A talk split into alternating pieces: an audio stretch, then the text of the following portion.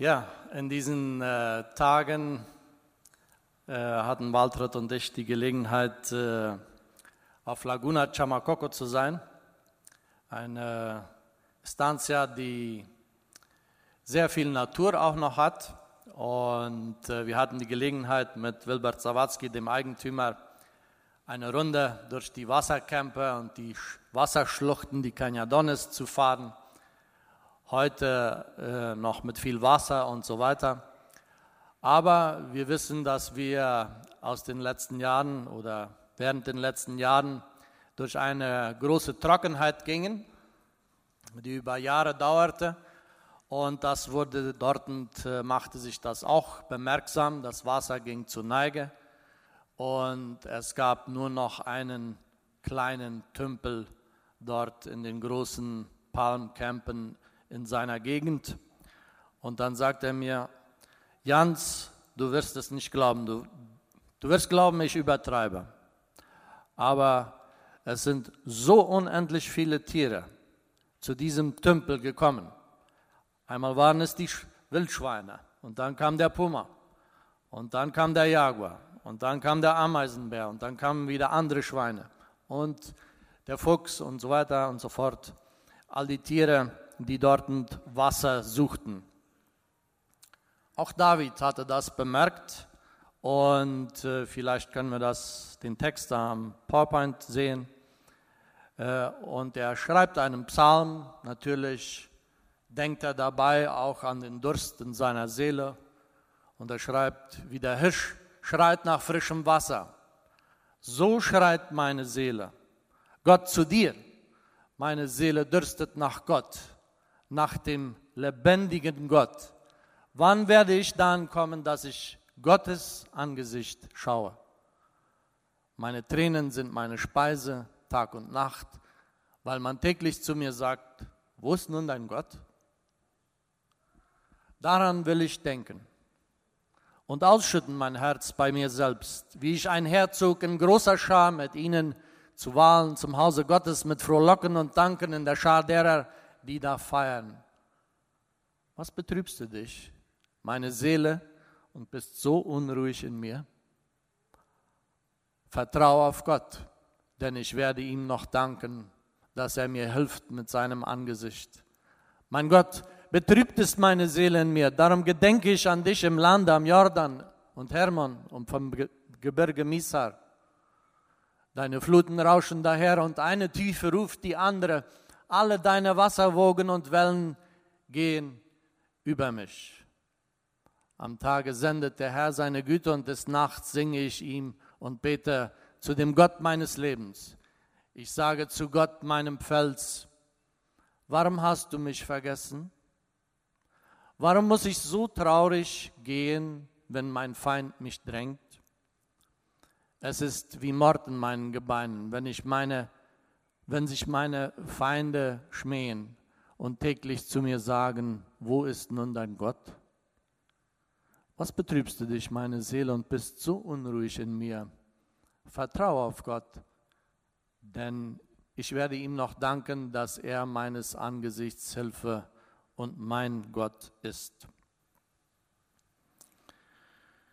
Wie steht es mit dem Durst nach Gott in deinem Innern? Hast du noch ein Verlangen nach Gott? Wann war es das letzte Mal, dass du so ausgeschrien hast, wie der Psalmist nach deinem Gott, dein Verlangen herausgeschrien hast? Vielleicht denkst du, ich habe mich so lange nicht an Gott gewandt, ich habe meine Beziehung mit Gott vernachlässigt. Ich bedauere, ob er mich jetzt hört. Oder du denkst, er tut ja doch, was er will. Und ich bin seinem Schicksal sowieso ausgeliefert. Gott wird mich auch jetzt nicht hören. Ich habe ja so lange versucht, immer wieder mal, dass Gott sich mir offenbart aber ist nichts.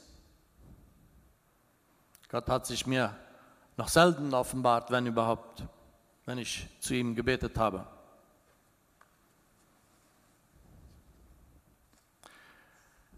Der Psalmist nimmt diese tiefe Sehnsucht nach Gott in seinem Herzen wahr.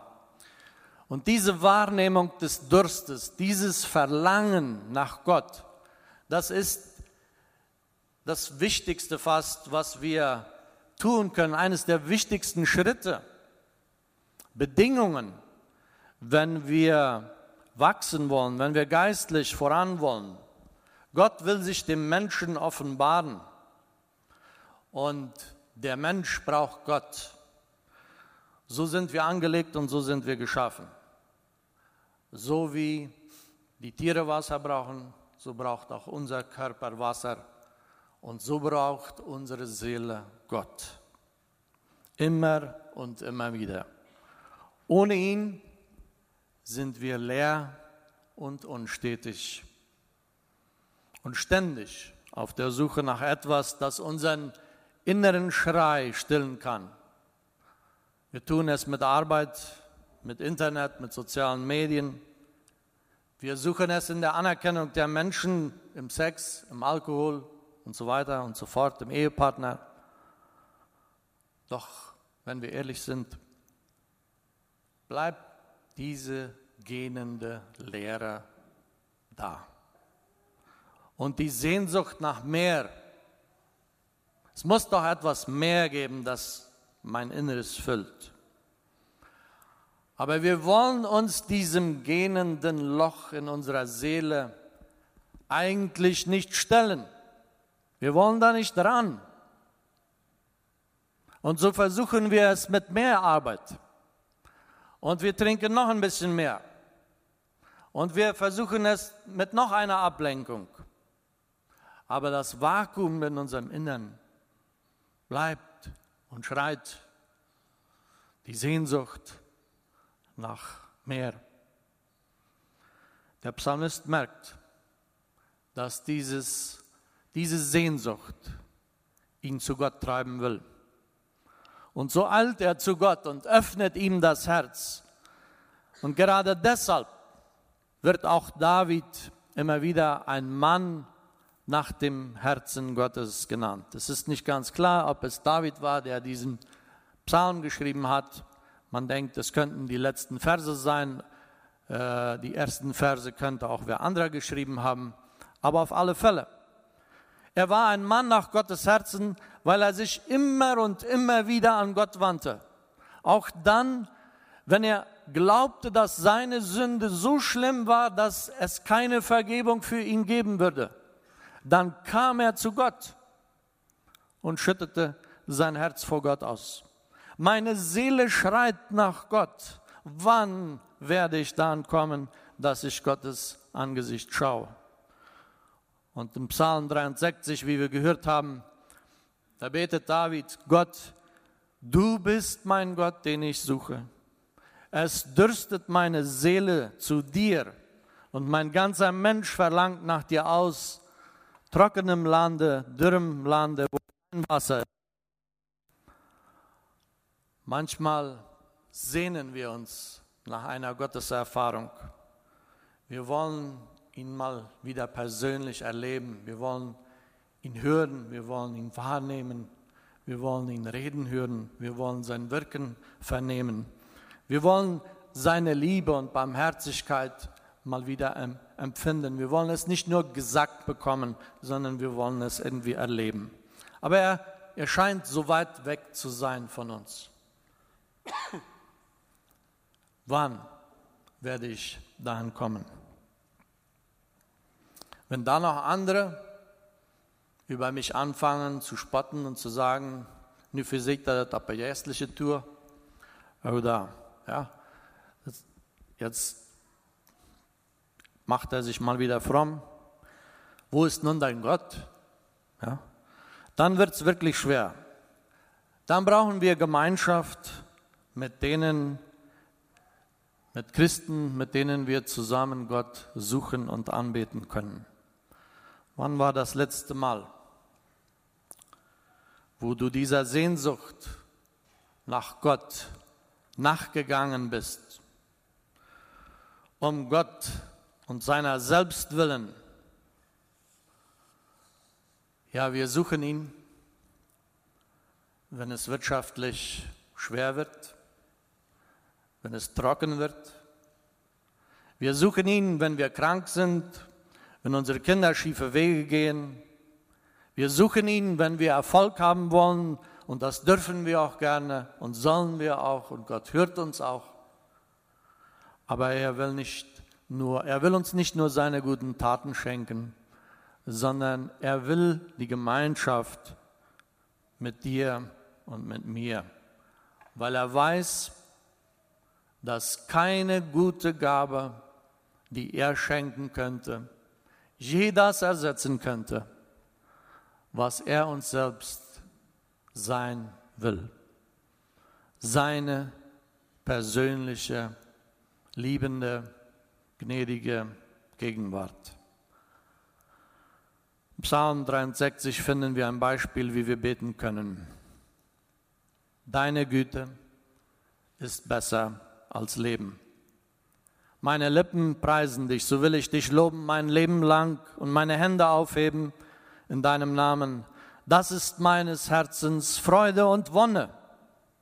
Wenn ich dich frohlocken kann mit meinem Munde, wenn ich zu Bett lege, so denke ich, so denke ich an dich. Und wenn ich wach liege, so sinne ich über dich nach. Vermutlich ist David auf der Flucht vor Saul. So zumindest deuten es die letzten Verse aus Psalm 42 an. Und David war müde von einer Welle des, der Verfolgung und der anderen Welle der Verfolgung, so wie er sagt. Ja, es kamen immer wieder neu. Ein Unglück kommt selten alleine, so ungefähr. Ja. So erlebte auch er es. Und er musste ständig um sein Leben fürchten und er konnte nicht dort sein, wo man Gott suchte, beim Tempel. So ähnlich ging es auch unseren Eltern in Russland. Sie waren einem fürchterlichen Stress ausgeliefert. Die Kollektivierung, Machno, der schwarze Rabe, der die Väter abholte und die jungen Männer abholte, von dem Ungewissen, wo es nochmal hingehen soll, Hunger. Die Pastoren waren alle in die Gulags geschickt worden. Man fühlte sich nicht mehr frei, Gott anzubeten, man vertraute sich selber nicht mehr. Und man fragte sich, wo ist unser Gott geblieben? Die meisten waren körperlich und seelisch und geistlich total ausgehungert. Sie fragten sich, wo ist mein Gott? Wann werden wir endlich wieder normal leben können? Wann werden wir Gott wieder normal andienen können, äh, dienen können? Wann werden wir seine Gegenwart wieder erleben Wenn das Leben uns hart zusetzt, dann brauchen wir einen Anker, der uns hält in dieser Welt. Denn in dieser Welt werden wir immer wieder in die Wüste geschickt, wie es auch David wurde. Und wir fragen uns mit dem Beter, wie lange dauert es noch? Was kommt noch alles? Hier gibt es nichts, worauf Verlass ist was wirklich Halt bietet in, dieser, in diesem Leben, als allein die liebende Gegenwart meines liebenden Vaters. Siehe, ich bin bei euch alle Tage bis an der Weltende. Und so betet der Psalmist, deine Güte ist besser als das Leben. Dieser Satz beinhaltet sehr, sehr viel. Eine tiefe theologische Wahrheit. Deine Güte ist besser als das Leben. Deine Gegenwart, deine Güte, deine Liebe, deine Gnade, dein Trost ist so viel besser als alles, was mir das Leben bieten kann.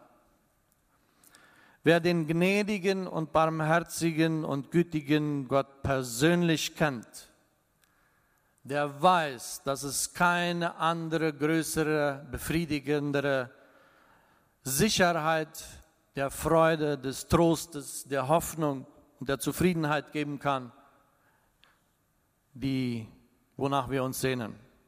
Das ist meines Herzens Freude und Wonne. So betet er. Manchmal muss Gott uns so langsam zu dieser Erkenntnis führen. Und er streift uns so langsam die Freuden dieser Welt ab, um uns enger an ihn zu binden. In dem Maße, wie unsere irdischen Träume sterben, in dem Maße haben wir zumindest die Möglichkeit, wenn wir dieser Sehnsucht nachgehen, unsere himmlischen Träume nachzugehen, uns danach zu sehnen.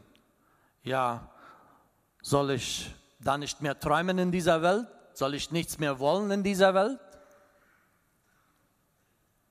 Nein, darum geht es nicht. Aber nichts tröstet, gibt uns so viel Halt wie die Gegenwart Gottes. Nichts tröstet uns so sehr, als wenn wir es lernen, Gott im Leid und im Schmerz anzubeten. Wenn es mir persönlich schwer wird, dann äh, greife ich gelegentlich zu meinem Spotify-App und ich habe, da gibt es ja die Favoritos, da kann man, kann man seine Lieblingslieder speichern. Ich habe da ein Lied, das spiele ich immer wieder und immer wieder. Lord, I need you. Oh, how I need you. Jesu, ja, ich brauche dich. Jesus, oh, ich brauche dich. Und wenn keiner mir zuhört, dann singe ich mit. So will ich dich loben, mein Leben lang, und meine Hände aufheben in deinem Namen. Das ist meines Herzens Freude und Wonne wenn ich dich mit fröhlichem Munde loben kann und wenn ich zu Bette liegen kann und so denke ich über dich nach und sinne über dich nach. Es gibt keine bessere Therapie, keine bessere Übung, als wenn wir durchdringen zu diesem Lob und wenn wir Gott anbeten können. Dazu wurden wir geschaffen, sagt Johannes Calvin um ihn anzubeten und ihn zu verherrlichen. Und wenn wir das tun, dann fühlen wir uns so lebendig wie niemals.